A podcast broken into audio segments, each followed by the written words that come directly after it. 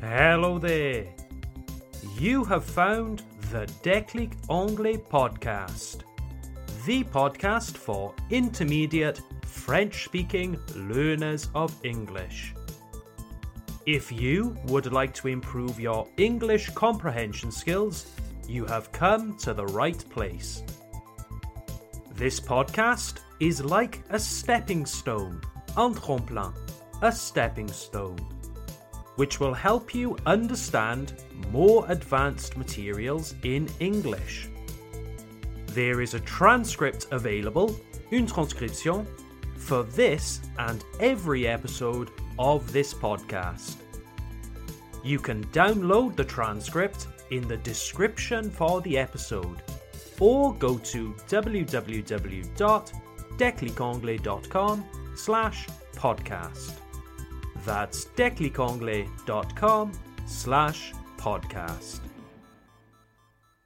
My name is Tom. I'm your teacher from Déclic Anglais. As usual, it's a pleasure to be with you here today. Now, dear listeners, I would like you to imagine a scenario.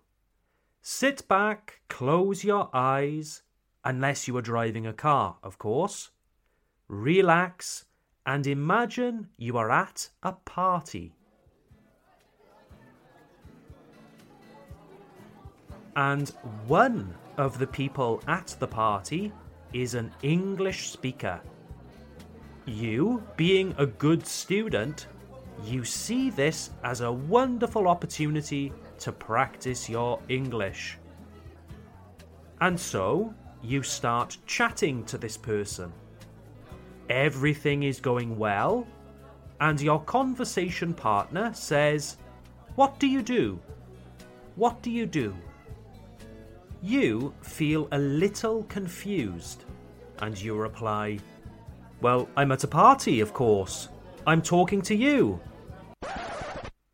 Uh oh. What was the mistake? Where did we go wrong? Let's explore this together. A common mistake for French speakers is to confuse the present simple question, What do you do? with the present continuous question, What are you doing? You see? What do you do? And what are you doing? They're not the same, are they?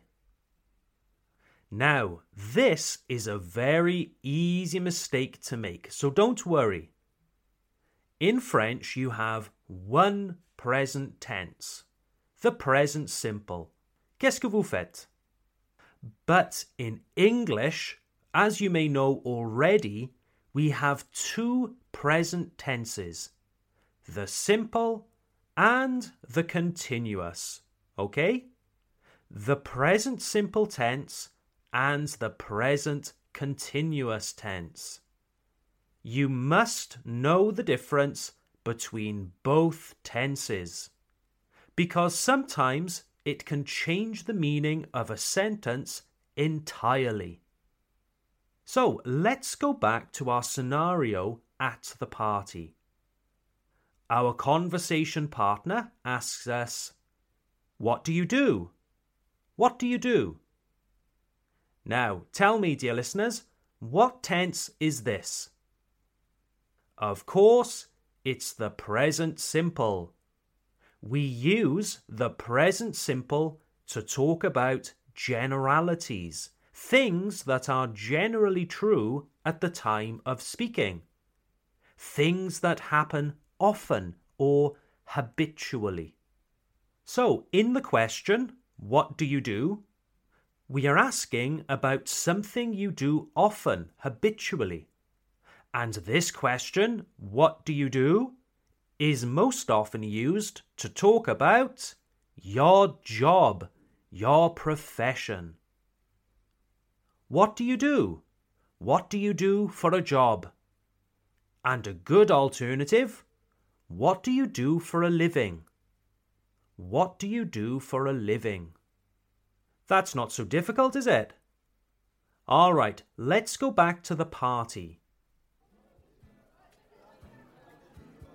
What do you do? Oh, I work in finance.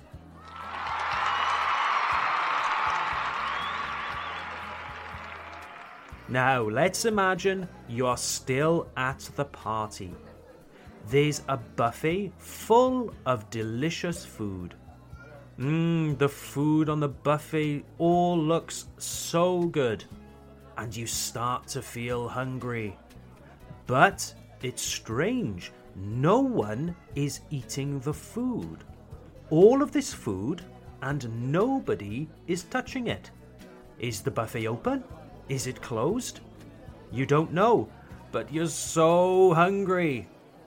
You think to yourself, surely I can eat just one sandwich?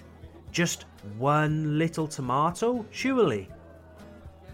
You stretch out your hand, vous tendez la main. You stretch out your hand. You are about to take a sandwich when suddenly your English friend says, Stop! What are you doing? Not yet. Aha, so this question, what are you doing? What tense is this? Of course, it's the present continuous. No surprises there. When do we use the present continuous? We use the present continuous when we are in the process of doing something quand nous sommes en train de faire quelque chose. Okay? Let's take another example. Je bois du café. How do we translate je bois du café into English? Present continuous. I am drinking coffee. I am drinking coffee. Là, je suis en train de boire du café. It is happening right now. Ah. Compare this to the present simple. I drink coffee. I drink coffee. Well, this sentence talks about a habit. I drink coffee. I like coffee. I drink coffee every morning. It's a generality. Cette phrase parle d'une habitude et pas de quelque chose qui est en train de se produire en ce moment.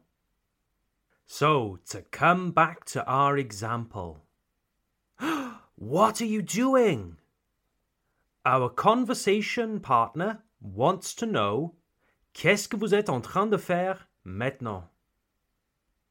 So, there you have it, dear listeners. Two questions that are very similar but that don't mean the same thing at all. One more time to summarize. What do you do this is usually used to ask about your profession.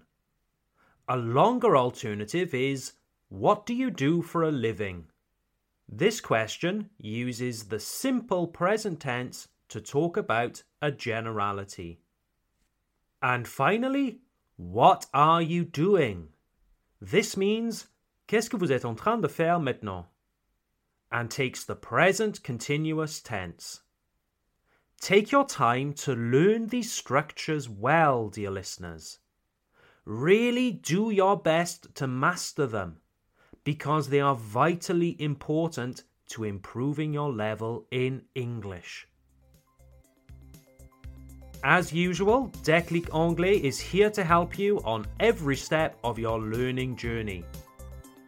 If you would like to improve your English at home, sign up, inscrivez-vous sign up to the Déclic Anglais Club, our e learning platform.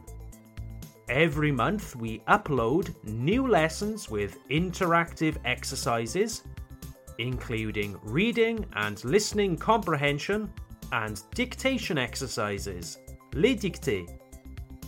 If you become a Boost member, you can also take part in our live conversation and grammar classes. Here you can practice your speaking skills on a fun and informal video conference call with me and other motivated learners. Sound good? Then sign up today.